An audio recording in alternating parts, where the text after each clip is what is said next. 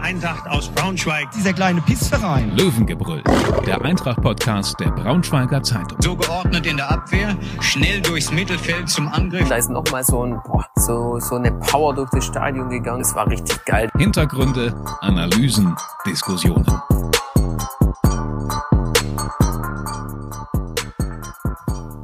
Tobi, letzte Woche nach dem Sieg gegen Schalke haben wir ein bisschen provokant gefragt, jetzt ist alles gut. Nächster Step, Niederlage in Karlsruhe, ist jetzt alles schlecht? Soweit würde ich nicht gehen, nein. Wie immer geht's um eine Einordnung, oder? Also, es geht um eine Einordnung, ja. Wenn es gut läuft, ist nicht alles gut, wenn es schlecht läuft, ist nicht alles schlecht, aber manchmal hat man ja den Eindruck, gerade was wir auch an Zuschriften bekommen, dass da immer nur die Ausschläge in die eine und die andere Richtung, finde ich, extrem sind. Also deswegen sind wir, glaube ich, auch gar nicht mal so traurig drüber, dass wir jetzt mal wieder ein bisschen einordnen dürfen, oder? ja, können wir gerne machen, klar. Wie fandest du es denn am, äh, am Sonntag? Na, erstmal war ich ein bisschen überrascht und das hat Trainer Jens Hertel danach ja zugegeben, dass er es auch war, wie die Karlsruher aufgetreten sind. Die haben ja Eintracht erstmal ein bisschen kommen lassen, ne, hatten relativ viel Ballbesitz, ähm, sah erstmal jetzt nicht so aus, als, als wären sie da der, der Underdog, zumindest wenn man nüchtern einfach so die, die, ähm, die, die, die Feldpositionen beurteilt hat. Sie standen relativ hoch am Anfang, hatten viel den Ball. Es wirkte aber ein bisschen so, als wenn die Karlsruher eben genau das gewollt haben. Mhm. Ne? Sie haben dann nach Ballgewinnen umgeschaltet, sind in die 1 gegen 1 Situation gegangen, in denen sie dann auch oft überlegen waren. Und dann, wenn er dann wieder mehr als eine Hälfte irgendwie zu zehn spielen muss, dann wird's eben irgendwann auch schwierig. Ja, also ich, wir hatten ja auch während des Spiels geschrieben, du warst hier in der Redaktion, hast den geliebten Stalldienst gemacht, ich war in Karlsruhe und ich hatte auch ne, anfangs nicht den Eindruck, dass Eintracht hier die Auswärtsmannschaft ist, die auch gegen den Abstieg spielt. Aber ja, es war dann am Ende so, dass äh, Eintracht dem KSC voll in die Falle geschnappt ist. Jedenfalls, die rote Karte, ey, ganz ehrlich, war doch einfach ein Witz. Ich ja, verstehe es nicht. Ich verstehe es auch heute nicht. Nee, es, also Witz, soweit würde ich jetzt nicht gehen, aber es ist, wenn man sich die Szene nochmal wirklich nüchtern anguckt und die Möglichkeit gibt's ja im modernen Fußball, dann muss man die Entscheidung tatsächlich hinterfragen. Also Hassan Kurucay ist gerade wirklich auf dem Weg, dem, dem Wanizek noch, noch den, den, denselbigen abzuschneiden und kann da durchaus noch eingreifen. Ne? Also es ist natürlich ein, es ist natürlich ein Foul, er latscht ihm in die Hacken, ne? aber er ist, er ist nicht klar der letzte Mann er verhindert nicht, nicht eine, eine glas, glasklare Torchance in, in, dem, in dem Sinne. Das kann natürlich eine werden, je nachdem, wie Kurucay sich dann anstellt, vielleicht hätte er ihn dann im, im Strafraum umge, umgewämst. Die Entscheidung ist sicherlich zumindest fragwürdig. Ja, also das darf ja nicht das Entscheidungskriterium für Schiedsrichter werden. Es könnte was daraus entstehen, deswegen genau. gehen wir rot. Also es muss ja. ja eine eindeutige Szene sein. So was ich mich gefragt hatte, hat er, ich glaube, es stand so, ne? Entscheidung war Notbremse, oder? Ja. Weil es das, dann ist es meiner Meinung nach eine Fehlentscheidung. Was ich mir noch irgendwie hätte gefallen lassen, wäre hartes Foulspiel, weil er ja wirklich ohne Kontakt Richtung Ball einfach in den Hacken tritt. Ja, aber er, er grätscht ihm ja nicht in die Ferse ja, mit offener also, Sohle. Also er, das, sind, das sind ja Kontakte, die hast du in einem Fußballspiel. Wenn das im Mittelfeld passiert, dann ist es einfach ein, gibt's einfach einen Freistoß. Naja, er haut ihm nicht den, den in der Luft sich befindenden Fuß von der Seite weg, so wie man es eigentlich macht, wenn jemand vor ihm wegläuft, äh, sondern haut, tritt ihm praktisch mit dem Vorderfuß auf den Hacken. Ja. Also das kann man schon auch als grobes Foulspiel sehen. Ja, und gut, das würde ich eher als eine rote Karte sehen, ja, als diese Notbremse, weil die Notbremse ist faktisch falsch. Aber dafür ist, wie gesagt, wenn das im Mittelfeld passiert und jemand einem so, so in die Hacken tritt in einem Laufduell, dann gibst du doch auch nicht rot. Nee, ich hätte wegen, auch, ich hätte der Szene sowieso nicht also rot das, gegeben. Das, ich finde, aber da kannst du es legitim zumindest, könntest du es so bewerten, dass du sagst, da ist keine Chance auf den Ball der Torabschluss steht bald bevor und du haust dem einfach in die Hacken rein und das aber dann bist du ja wieder, aber dann bist du ja wieder bei der Notbremse. Aber die Notbremse ist ja in dem Fall nicht das Kriterium, weil da noch jemand ist. Also es ist ein ja, grobes Foulspiel. Ja. In Tornähe. Aber so wie du es gerade begründet hast, wärst du ja wieder, der Torabschluss steht bevor und er hat keine Chance auf den Ball. In der Situation bist du ja dann am Ende doch wieder bei der Notbremse. Ja, wie gesagt, wenn es im Mittelfeld passiert, dann also für mich ist das Einsteigen nicht so hart, dass ich jetzt sage, nur wegen wegen des der Härte des Kontakts reicht das für eine rote Karte. Ja, also, also ich meine, klar hat er keine Chance auf den Ball, aber es ist halt auch ein, irgendwie ein Laufduell. Klar macht er das auch. Ne, er will ihn halt stoppen, sicher. Ne, es ist jetzt nicht nicht reiner Zufall, dass er ihn da erwischt. Lange Rede kurzer Sinn, es ist glaube ich eine diskutable Entscheidung. Allerdings ohne, dass wir jetzt, glaube ich, die Niederlage hier nur auf die Schiedsrichterleistung abwälzen Nö, das wollen. Auf keinen aber, Fall. aber es ist natürlich, wenn du irgendwie in, in, in fünf Pflichtspielen äh, viermal am Ende nur zu zehn bist, wird es natürlich irgendwann schwierig. Ja, und noch äh, vielleicht einen letzten Satz da zu Karlsruhe. Also, wenn du 0-1 hinten liegst und eine Stunde in Unterzahl spielst gegen eine Mannschaft, die einfach wahrscheinlich in den Top 6 landen wird, würde ich jetzt mal sagen, dann brauchst du dich halt auch nicht groß zu wundern, dass da nicht mehr viel offensiv kommt. Und natürlich hätte Karlsruhe in der zweiten Hälfte noch zwei, drei Tore mehr machen können, wenn nicht müssen. Aber wenn Uja den in der 56. Minute macht, den er normalerweise macht und nicht übers Tor legt, dann steht's 1-1. Mal sehen, die, die Zuschauer waren nämlich schon etwas unruhig in Karlsruhe, wurden schon so ein bisschen nervös. Und wenn dann das 1-1 fällt, klar, ist jetzt wieder Konjunktiv und Lirum Larum, aber ich fand das jetzt nicht so schlecht, wie es vielerorts gemacht wurde, der Auftritt. Im Rahmen der Möglichkeiten, die diese Mannschaft bietet, war es okay. Und Das ist ein ganz wichtiger Satz in dem, in dem Zusammenhang. ja, aber das vergisst man ja immer mal. Ja, genau. Ja. Das ist ein ganz wichtiger Satz in dem Zusammenhang. Also man muss natürlich dazu sagen, es war die einzige Torchance, die sie hatten. Die einzige klare. Ja, ja. Ne? Also auch, äh, auch äh, als es noch 11 gegen 11 war, ähm, da sah das spielerisch teilweise nicht schlecht aus. Wie gesagt, die Karlsruher haben sie auch ein bisschen gelassen. Zu gefährlichen Abschlüssen kam es dann aber am Ende nicht. Hin und wieder dann auch, weil vielleicht ein bisschen die Abgeklärtheit fehlt und auch vielleicht ein bisschen der Mut, dann einfach mal, einfach mal einen abzuwemsen. Nichtsdestotrotz, so die, die ganz zwingenden Dinger waren jetzt nicht dabei. Hm. Was mich wirklich irritiert, ist die Standardschwäche. Ja. Also klar, über die roten Karten können wir auch noch ein Wort später sprechen, aber die, das, das ist ja offensichtlich, aber die Standards, ich finde, das ist wirklich so schwach. Ja. Dass es so schwach ist, ähm, das hätte ich nicht erwartet. Also das Problem gab es in der Vorsaison auch schon. Ich glaube, in der Rückrunde hat sich dann ein Stück weit gebessert. Da hat dann so ein Dekali mal ein Tor nach einer Ecke gemacht und auch das Derby-Tor von Nicolau fiel ja, glaube ich, im Anschluss an eine Ecke, wenn ich mich richtig erinnere. Also da kam zumindest ein bisschen was, aber jetzt aktuell sind ja sowohl die, die Schützen wie auch die Empfänger, das ist so schwach, weil ich verstehe es einfach nicht. Du kannst es, und Jens Hertel sagt auch, sie trainieren es ständig. Aber Ja, man sieht es ja auch. Also dieses, die haben in, in, in, im Trainingslager in der Klosterpforte gab es extra Einheiten, wo die nur Standards trainiert haben, ähm, wo wirklich dann mit, mit Zettel die Laufwege genau einstudiert worden sind und so, ne? Aber es hängt natürlich dann an mehreren Faktoren. Du sagst es gerade, ne? Wenn der, wenn der Ball halt nicht dahin kommt, wo er hin soll, dann kannst du so toll deine Laufwege drin haben und dann kannst du sogar 28 kopfballstarke Spieler, ich, du merkst, ich übertreibe ganz leicht, Mhm. äh, vorne drin haben, das hilft dir nicht. Die haben sie nicht. Das, Nee. das ist, da sind wir dann beim nächsten Punkt. Ne? Wenn, wenn dann so ein Ding mal kommt, dann entsteht trotzdem keine Gefahr. Aber ähm, ja, ich finde das auch schade, weil es eben einfach auch ein probates Mittel ist, als Mannschaft, die äh, spielerisch vielleicht nicht unbedingt jedem Gegner überlegen ist, Zählbares Du raus musst- zu holen. du das- musst als Eintracht Braunschweig Standard Genau. beherrschen. Und das ist ja auch, das ist ja nicht so, dass das keiner merkt. Also Jens Hertel betont das immer wieder, dass genau das wollen wir, weil eben genau das so ein probates Mittel ist. Du hast ihn ja gefragt nach dem Spiel und du hast deine Frage noch gar nicht ganz ausformuliert nach den Standards. Da kam schon wie aus der Pistole geschossen, damit sind wir nicht zufrieden. Ja. Ja, ist auch so, ne? Du kannst eigentlich keine andere Spielphase so gut choreografieren wie ein, wie ein Eckstoß oder einen Freistoß oder äh, Ecken sind das leichteste Mittel, das, das ist, du kannst es perfekt choreografieren. Ja. Und du hast mit Griesbeck, Ivanov und Uja eigentlich drei gute Kopfballspieler. Vor allem zwei davon sind, sind schon baumlang und der dritte springt zumindest so hoch, Ja, dass er äh, baumlang ist. Allerdings, dass du baumlang bist, heißt noch lange nicht, dass du ein guter Kopf Nee, aber du strahlst schon mal Gefahr aus, Das- findest Gegenspieler und du sie- kannst es sie ja müssen dich auf. Schirm. Ich, ich erinnere mal an Gustav Walzweg, der mal hier gespielt hat. Der war ähnlich groß wie äh, Kollege Ivanov und äh, der war ähm, so kopfballstark wie mein 20 Monate alter Sohn. Ja, das ist ja häufig so, dass die ganz Großen ähm, gar nicht so gut sind, weil sie eben auf ihre Größe reduziert sind und daher nie trainiert haben, das Kopfballspiel, zumindest offensiv nicht. Möglich. Peter Crouch, bestes Beispiel, hat, glaube ich, Peter Crouch. vier super. Kopfballtore in seinem Super. Leben gemacht. Super. Inklusive Training. Ja, Ja. wirklich inklusive Training, weil der einfach, weil immer davon ausgegangen wurde, er ist groß, er kann Kopfball. Ja, ja. Und deswegen wurde es nie Ja. trainiert. Du hast natürlich recht, es ist die Bind man bindet natürlich allein durch diese durch diese körperliche Präsenz. Genau, äh, das muss halt, das musst du schon hinkriegen, dass du da einfach immer mal drei mit Wucht reinballerst. Und dann kam er in Karlsruhe sogar mal eine Ecke gut. Da, die ist dann so durchgerutscht.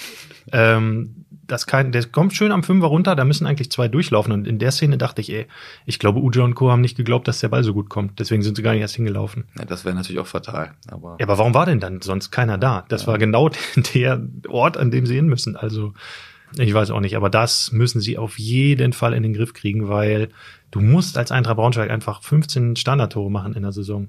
Du musst eigentlich 15 jedes, ist aber eine Menge. ja, aber du musst jedes zweite Spiel ein Tor irgendwie über einen Standard machen. Boah, das ist aber viel, Leonard. Ja, das ist so, aber äh, das muss der Anspruch sein, wirklich. Wie sonst? Wie Ja, sonst ja, willst du ja. schaffen? Du hast gerade einen Schnitt von unter einem Tor pro Spiel. Ja, ja. Und zwar deutlich. Ja, das, das stimmt, ja. Also du musst einfach diese Standards hinbekommen und dann sollen sie sich, ja, und allein, da kommen wir nochmal auf eine Diskussion zurück von vor, ich glaube, drei Wochen oder so, Kobilanski einfach als Schütze einwechseln. Jetzt, jetzt, ja, ja. Special Teams Special Teams, ja. Ja. okay, da muss man noch einen Antrag stellen dann bei der DFL. Ja, rein und raus. Ja. Nur für Ecken und Freistöße rein. Ja. Und dann äh, könnte man vielleicht irgendeinen so einen Zwilling äh, organisieren, der dann wieder reinläuft. Kobilanski läuft raus. Gibt es irgendwen, der so aussieht wie der?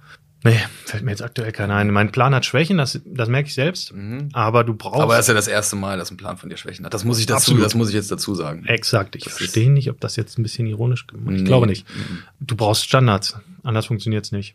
Punkt. Und du brauchst elf Leute auf dem Platz.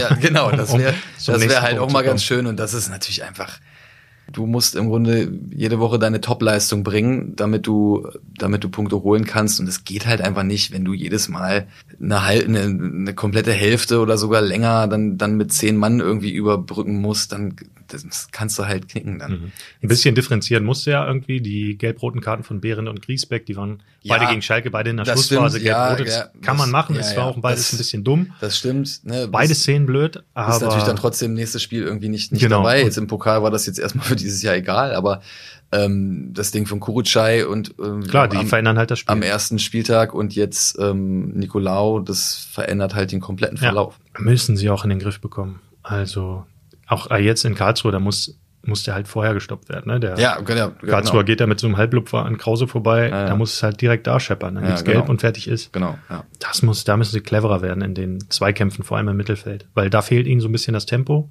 Das wollte ich, Ne? ne? das wollte ich jetzt gerade einwerfen. Ist es dann nur die Cleverness oder ist Nee, es ist auch eine halt, ne? Tempofrage, Es ist ich, eben auch das, ich. ne, das, was dann wiederum mehr auf die Cleverness zurückzuführen ist, ein Stück weit, weil wenn du dich dann, dann musst du dich halt besser positionieren. Aber das ist natürlich alles im Zusammenspiel, ähm, das quasseln wir hier so, so einfach daher. Das ist natürlich nicht so, nicht so leicht. Nö, natürlich nicht, Ne? aber Ähm, dafür sind wir ja da, um, um retrospektiv irgendwas zu kritisieren und Ja. nach vorne müssen wir ja das gestalten. Wir, Ja, ja, genau. wir dürfen ja Äh, hauptberuflich kritisieren, das ist hat- ja das Schöne. Wie hat ein äh, berühmter Fernsehsportjournalist einmal gesagt, ihr redet nur drüber. Ja, genau, so ist es. Und wir schreiben auch noch drüber, aber aktuell reden wir hier. Ja, okay, jetzt kommen wir wieder hier ins. Ja, äh, ähm, wir ja, können ja auch noch mal über etwas sprechen, das äh, wir letztes Mal hier besprochen haben, nämlich Andreas Vogelsammer und die damit verbundene äh, Absage dieses Stürmers. Wir hatten es ja schon erwähnt. Tudum. Wir hatten es schon erwähnt, äh, reines Interesse an einem Spieler bedeutet natürlich nicht zugleich, dass der auch kommt. Und so war es nun bei Vogelsammer auch. Das Interesse von Eintracht war dann verbrieft. Sie wollten ihn haben, aber der hat abgesagt am Donnerstagabend und hat damit für einen ganz schönen Schlag in die Magenkuhle gesorgt bei Indeed. praktisch allen. Also die hatten sich wirklich Hoffnungen gemacht, dass der kommt und wir haben ja auch gesprochen darüber, dass der gut passen würde, gepasst hätte, um mal das konkrete äh, oder korrekte die korrekte Zeitform Man reinzubauen. merkt, der Mann hat Deutsch studiert. Aber ja, nicht wirklich gut. Egal. Und jetzt sind, ja, ist eine neue Option auf dem Markt, Florian Krüger. Also deutsche Ausbildung genossen. Ich glaube in den Schalke, wenn ich richtig bin. Da können wir eigentlich mal wieder den Kollegen Breivogel ich wollte ihn gerade überreden, aber er wollte nicht. Ja, Er ist ja hat unser sich- Dauergast. Hat sich geziert. Aue, Bielefeld und jetzt Groningen. Ein Stürmer, Mittelstürmer, glaube relativ schnell, ein bisschen drahtig, ein bisschen drahtig ist auch gut. Gallig äh, geht auf jeden Fall zur Sache und würde dem Wandstürmer Uja wahrscheinlich gut zur Seite stehen. Ne? Also erstmal ähm, störe mich immer so ein Begriff, äh, ein bisschen an diesem Begriff Wandstürmer für Uja, weil der eigentlich nur ein Wandstürmer ist, weil es daran liegt, dass es ständig heißt, lange Naht, mach mal. Aber sei es drum, ja, genau, das wäre einer, der, der wie der Vogelsammer wohl auch gewesen wäre, der dann Mhm. da so ein bisschen drumrum wuseln kann, könnte eine Option sein. Ist halt auch die Frage, was machst du da mit so einem Kaufmann, ne? Mhm. Aber ähm, es ist ja schon ein Vögelchen aus Groningen gelandet in Braunschweig. Ja, ja, also diese Verhandlungen sind wohl relativ fortgeschritten. Am Samstag landete ein Privatjet aus Groningen in Braunschweig und äh, brachte den Kollegen Krüger hier vorbei. Und dann wurde sich mal auch face-to-face ausgetauscht, wie sich äh, so eine Zusammenarbeit aussehen könnte. Äh, sieht aktuell, wir nehmen ja Dienstag Mittag auf, ganz gut aus. Aber es gibt wie immer auch noch andere äh, Fischer, die in dem Teich ihre Angel ausgeworfen haben, was das Ganze natürlich dann wieder schwierig macht für die Eintracht, aber ist natürlich Druck drauf auf der Nummer. Ne? Ähm, Freitag schließt das Transferfenster. Vollmann hatte vor Wochen schon angekündigt, finale Gespräche und es kommt bald jemand. Aktuell ist niemand gekommen. Ähm, aber mit dem Krüger, da sind wir zumindest so informiert, dass das ein Ziel ist, genau wie Vogelsam auch eines war. Ob das klappt am Ende, hm. We will see. Ja, aber wie würdest du denn den Kader jetzt, wenn jetzt Transferschluss wäre, bewerten? Als allererstes möchte ich dich fragen, ob du auch einen Privatjet hast. Zwei. Du siehst aus wie jemand, der einen Privatjet Ja, ja, ich habe ich hab immer zwei. Du hast immer, immer von allem zwei, falls eins kaputt geht. Ja, oder auch, genau, oder falls in dem einen auch die Cola Zero leer ist. Dann, dann Nur, wechsle ich nicht die Cola Zero, sondern das Flugzeug. das ist clever, ja. Das ist, du, da das ist so, mein, mein, mein Reifen ist kaputt, ich brauche ein neues Auto. so. Nur Fahrräder hat's keine zwei, aber da kommen wir vielleicht später nochmal zu. Ja, falls jemand das Fahrrad, mein, mein, ich bin am Sonntagabend am Bahnhof in Braunschweig wieder angekommen nach Karlsruhe und mein Fahrrad war weg. Falls es jemand hat, bitte zurückgeben. Danke. Ähm, wie ich den Kader einschätzen würde. Ähm, jetzt, Stand jetzt. Also Ja, ja, klar. Minus, minus einem, Minus Krüger. einem eventuell. minus womöglich auch noch Christopher Scott. Ne, ja, den hast du jetzt auch schon auf den Markt geworfen, okay. Ich glaube, mit dem Kader, der, der jetzt vorhanden ist, wird's schwierig.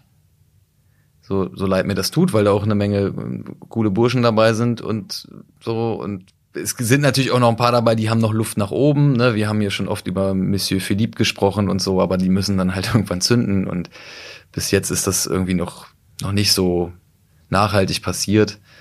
Also ich glaube, dass es mit dem Kader dann äh, eng werden würde. Hm. Aber was, weiß ich schon.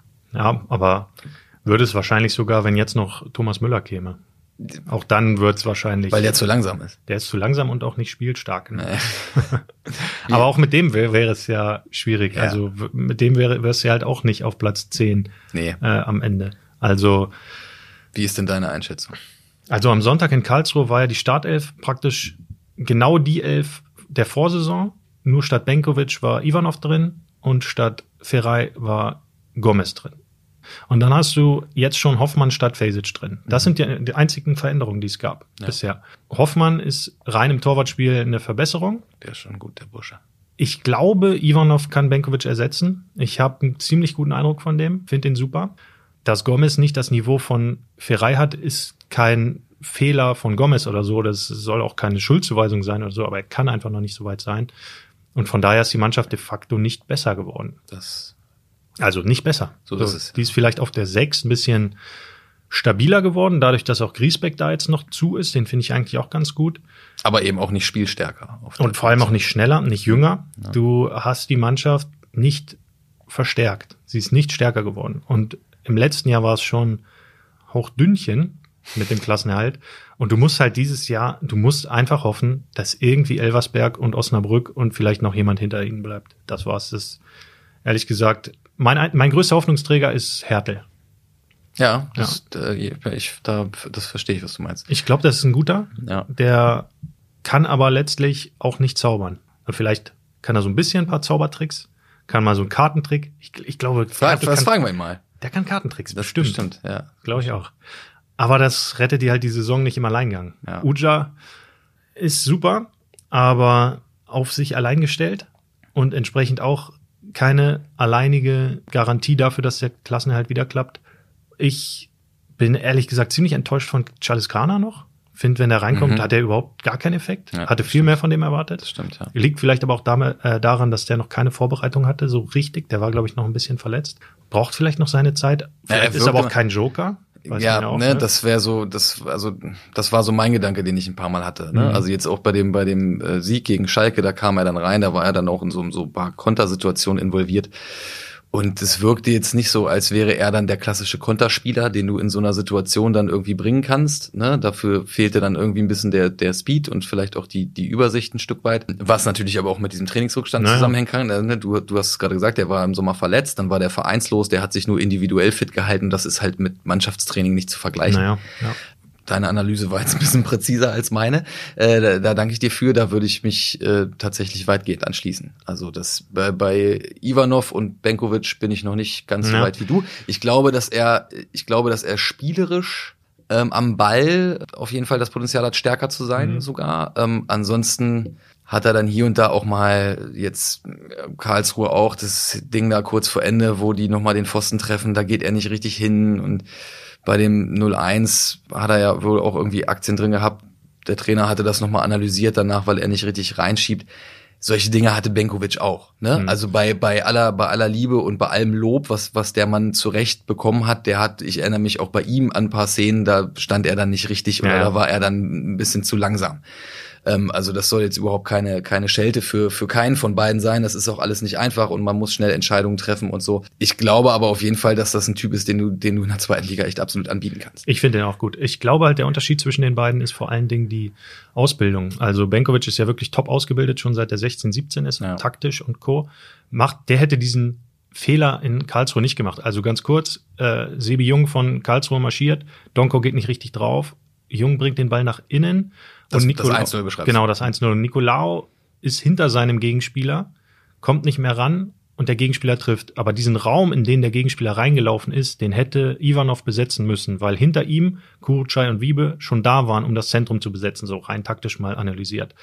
Und dieser Fehler wäre wahrscheinlich Benkovic nicht passiert. Der hätte wahrscheinlich Möglich, diese fünf, sechs Meter nach vorne geschoben, weil er gesehen hat, okay, gefährlicher Raum, da gehe ich mal lieber rein. Hinter mir ist ja schon alles klar. Ähm, das wäre dem wahrscheinlich aus seiner Ausbildung heraus nicht passiert. Und da Ivanov gar keine klassische Fußballerausbildung hat, der ist ja auch so ein bisschen über die Dörfer getingelt noch mit 18, 19, merkt er das dann automatisch nicht oder nicht so schnell. Und entsprechend fällt dann so ein Gegentor, wobei ich ihn da noch am wenigsten in der Schuld sehe. Aber mir ist so eine Szene aufgefallen, gleich Anfangsphase in Karlsruhe, da hat er sich auch schon in so einen Ball reingeworfen, hat den geblockt Mhm. und hat dann auch direkt so gejubelt, als hätte er ein Tor geschossen vorne. Und das fand ich, das war auch so Benkovic-mäßig. Ja, der hat das auch oft gemacht. Das finde ich auch gut. Also ich meine, das sind ja im Grunde die Tore der Abwehrspieler. Ja, ja, genau. ne? Ich finde das auch super, wenn man sich da so ein bisschen abfeiert. Ja. Das gefällt mir ganz gut. Und deswegen würde ich dem auch noch mal so ein paar Wochen geben. Ja, um Gottes Willen, der, ist- also der ist jetzt schon, der ist schon echt nicht verkehrt. Also so habe ich Ja. das jetzt nicht gemeint, ne? Aber das, der Luft nach oben hat er auch noch. Ja klar. Mein Blick auf, auf Freitag, wie stellt denn da sich die Dreierkette auf? Ja, das hängt auch ein bisschen damit zusammen, ob Sebastian Griesbeck wieder spielen kann, was noch unklar ist. Mhm. Krise hat irgendwie muskuläre Schwierigkeiten. Äh, Behren kehrt zurück, könnte dann auf jeden Fall schon mal ähm, den Wiebe da hinten rausnehmen. Dann Genau. könnte Wiebe eigentlich den Nicolau ersetzen. Das wäre die, genau. Und Griesbeck müsste nicht ähm, zu früh wieder es. zurückkehren Genau. aus seiner Verletzung. Genau. Die Alternative wäre vermutlich meiner Meinung nach, dass, dass Griesbeck mit in die Dreierkette geht, was er im Pokalspiel gegen Schalke gut gemacht hat. Hm. Und man dann Wiebe trotzdem an, an die Seite von, von Krause stellen kann im, im defensiven Mittelfeld. Ich finde, Wiebe ist ja ein bisschen unterschätzt, Ich weil er als, als ähm, der spielt einen sauberen Ball. So, und das, ähm, der spielt auch mal zwischen den Linien, der spielt mal ein bisschen riskanter. Das misslingt ihm auch manchmal, aber mir gefällt eigentlich, dass der ein bisschen was wagt, auch mal mit dem Ball. Treibt den mal nach vorne. Ähm, ist jetzt auch nicht der ganz große Abschlussspieler, aber ich finde ihn ganz gut als Ballschlepper, so der auch mal eine, eine Lücke sieht und mal einen äh, Mitspieler mitnimmt. Das gefällt mir ganz gut. Ich glaube, auf der 6 beziehungsweise 8 wäre der noch besser als hinten auf der Position, wenngleich er es jetzt nicht so schlecht gemacht hat in Karlsruhe. Ja, das sehe ich genauso. Er ist ja so ein bisschen der, ähm, der Mann für alles so, Mhm. ne? Den stellst du dann in die, in die Dreierkette, wenn kein anderer da Mhm. ist. Der spielt dann äh, rechte Schiene, ähm, der spielt auf a 6. Das, was du gerade sagst mit dem, mit dem Risiko und das misslingt manchmal, ich finde das auch überhaupt nicht schlimm, wenn sowas mal misslingt. Nee. Also Nur nicht in Tornähe. ne? ja, genau. Ne? Es darf natürlich nicht in den, in, den, in den falschen Situationen misslingen, aber du musst auf dieser Position, das ist ja einfach die moderne Spielmacherposition, musst du ein bisschen Risiko eingehen und da muss auch mal was, was schief laufen dürfen, weil Mhm. sonst mach, spielst du irgendwann nur noch Querpässe und äh, also das, das finde ich schon in Ordnung. Deshalb das vermutlich wird's die, wird's die Dreierketten-Variante, die du, die du gerade genannt hast, und dann Wiebe auf der Die Kali hätten wir auch noch, ne? Hat die ja auch Kali wieder hätten wir auch noch, jetzt ja, aber ich vermute im Moment, dass es dass Her 90, da dann eher auf die auf die bewährten Kräfte setzt und ähm, ja, Behrendt hat's super gemacht in, in zwei Spielen gegen Schalke. Griesbeck hat's in dem Pokalspiel gut gemacht. Das heißt, gut, der ist noch angeschlagen, deshalb wird Behrendt wahrscheinlich die erste Option sein. Falls Griesbeck wieder fit ist, wäre er auch noch ein Kandidat. Ja, es gibt auf jeden Fall Optionen, das ist ja das Gute. Schauen wir mal, St. Pauli ist auch so mittelmäßig gestartet in die Mhm. Saison. Sie haben jetzt noch nicht den Lauf, den sie in der Rückrunde hatten. St. Pauli ist trotzdem Favorit am Freitag, korrekt? Ja. Wo siehst du Pauli am Saisonende? Boah, das finde ich jetzt noch ein bisschen schwierig einzuschätzen. Ja, ja, klar, aber du bist ja Top-Experte. Wenn es einer kann. Also ich würde, im Moment würde ich, würde ich sagen so acht. Ja. Vielleicht ein, vielleicht ein Mühe höher, je nachdem, wie die, wie die wieder in ihren, in ihren Lauf kommen. Oft ist ja bei Pauli so eine Hälfte der Genau. Saison mies, die andere der- Hälfte überragend. So, genau. Es ist nur die Frage, in welcher befindet man sich gerade. Aktuell sieht's noch nicht so gut aus. Deswegen dürfte man in der zweiten Saisonhälfte den Aufschwung erwarten. Siehst du sie stärker? Ja, Ja. ja, schon Top 6. Glaub Ja. schon. Ah, mal sehen. Gut, haben wir das mal wieder, oder? Was tippst du? Äh, was tippst du denn? Ich bin ja eigentlich immer der Optimist Mhm. hier in der, in der Runde, ne? Dann tippe ich ein 1-1. Dann mache ich mal mit. Ich gebe dir mal den Chapeau. Chapeau Klack. Nehme ich mit. Äh, wir hören uns nächste Woche wieder. Alles Gute, bis dahin, danke fürs Zuhören. ciao, ciao. Tschö. Mehr Podcasts unserer Redaktion finden Sie unter braunschweiger-zeitung.de slash podcast.